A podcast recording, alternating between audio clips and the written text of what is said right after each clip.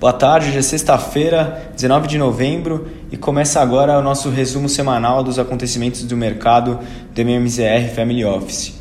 Iniciando pelos Estados Unidos, tivemos um início de semana positivo para as bolsas americanas, com as bolsas chegando a renovar suas máximas históricas, mas elas acabaram entregando parte dos ganhos nos últimos dois dias.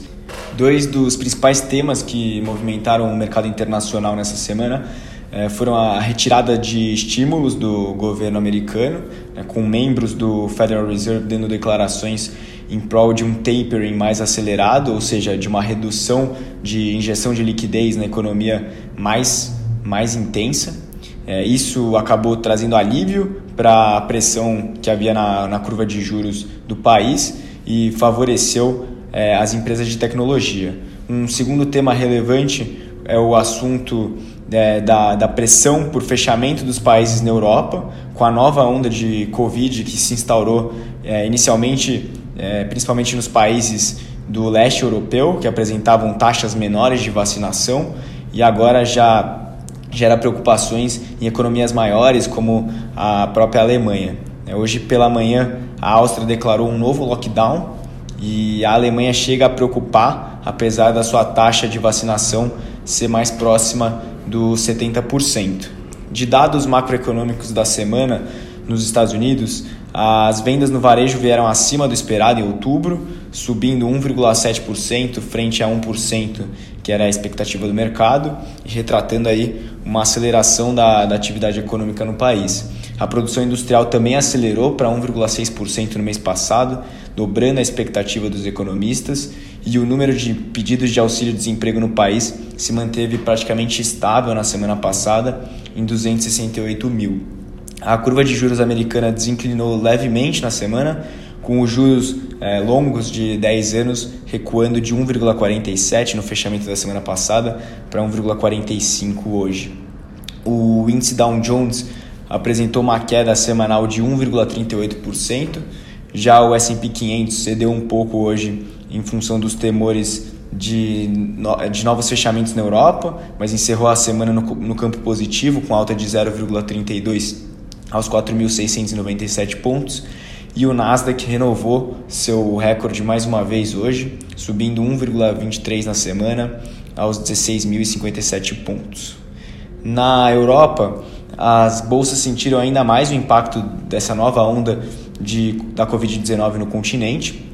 O, as, o avanço das bolsas no início da semana se inverteu nos últimos dois dias e o índice continental, o estoque 600, recuou 0,14 no acumulado, encerrando aos 486 pontos.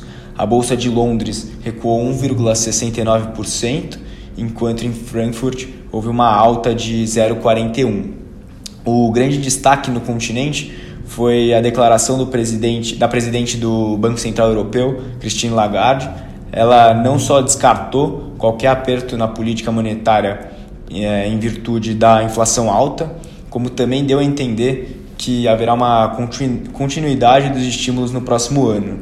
Isso acabou afetando principalmente o setor bancário e o de energia, e mesmo com os indicadores de inflação no Reino Unido e na Alemanha vindo bem acima do consenso, essa declaração veio na contramão do que era esperado pelos mercados e acabou sendo repercutida aí de uma maneira negativa. É, vindo agora para o Brasil, o movimento na bolsa local foi o oposto do que vimos no exterior.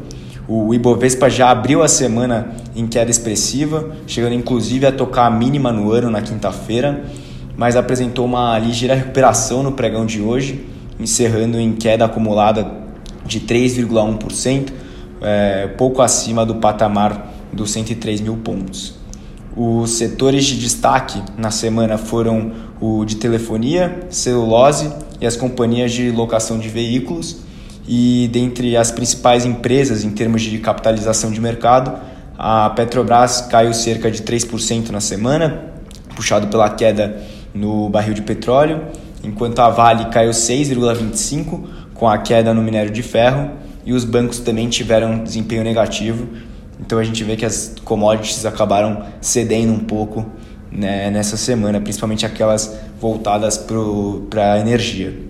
Ao longo da semana, os agentes financeiros reagiram negativamente à indecisão relacionada ao desenho da PEC dos precatórios, as incertezas em relação ao cenário fiscal no Brasil voltaram a pesar sobre os ativos de, de renda variável, gerando aí bastante volatilidade na bolsa. Hoje, porém, a alternativa apresentada pelo senador Fernando Bezerra Coelho de fatiamento da PEC no Senado já foi melhor recebida pelo mercado e trouxe um certo alívio. A ideia é agilizar a tramitação, é, garantindo o financiamento do Auxílio Brasil e reduzindo assim os riscos fiscais envolvidos com medidas mais drásticas por parte do governo. Em termos de previsões macroeconômicas, boa parte das casas é, andam revisando a expectativa do PIB para 2022 para baixo. Inclusive, o Focus, no início da semana, reajustou para baixo a expectativa de crescimento pela sexta vez consecutiva, para 0,93 né, no acumulado de, de 2022. E a Selic esperada para o próximo ano já está na casa de 11%. No cenário de juros, o risco fiscal segue afetando bastante a curva local é, que voltou a abrir em todos os vértices nessa semana. Por outro lado, o movimento da queda das commodities atreladas à energia provocou um certo alívio também hoje e os investidores é, começam a avaliar as, as perspectivas de que a inflação possa ser um pouco menor no ano que vem. E somado a isso, a gente também teve um alívio na curva do Treasury americano e, e com isso o DI futuro para janeiro de 2022 abriu 1,30 na semana, encerrando em 8,58%. O DI para janeiro de 2023 subiu 0,79%, passando aí a uma expectativa de 12,04 ao final do ano que vem. E já na parte longa da curva, o DI 27 subiu 2%, fechando em 11,83. É, o mercado segue, portanto, é, projetando maior risco para a parte intermediária da curva do que para os vértices mais longos, em virtude principalmente das incertezas em relação às contas públicas e da inflação no ano que vem, ainda mais tratando de um ano de eleição. É, por fim, falando de câmbio, tivemos altas é, todos os dias para o dólar nessa semana. Hoje o real esboçava uma reação com o desdobramento do tema da, dos precatórios, mas o discurso mais hawkish do Fed é, à tarde fez com que os investidores voltassem a procurar proteção em moeda forte e com isso o dólar fechou acima do patamar dos R$ 5,60. É, a alta nessa semana foi de 2,8% para a moeda americana. Um fator bastante comentado hoje foi a participação do presidente do Banco Central, Roberto Campos Neto, em evento é, promovido pelo grupo parlatório. O dirigente defendeu a atuação da autoridade monetária no mercado de câmbio, dizendo que com os leilões já anunciados, o volume chegará a algo perto de 100 bilhões de dólares. Segundo ele, o Banco Central teria ainda outros 300 bilhões de dólares líquidos em reserva para intervir caso a desvalorização do real persista. É, esses foram os destaques dessa semana. Uma boa noite a todos e um ótimo final de semana.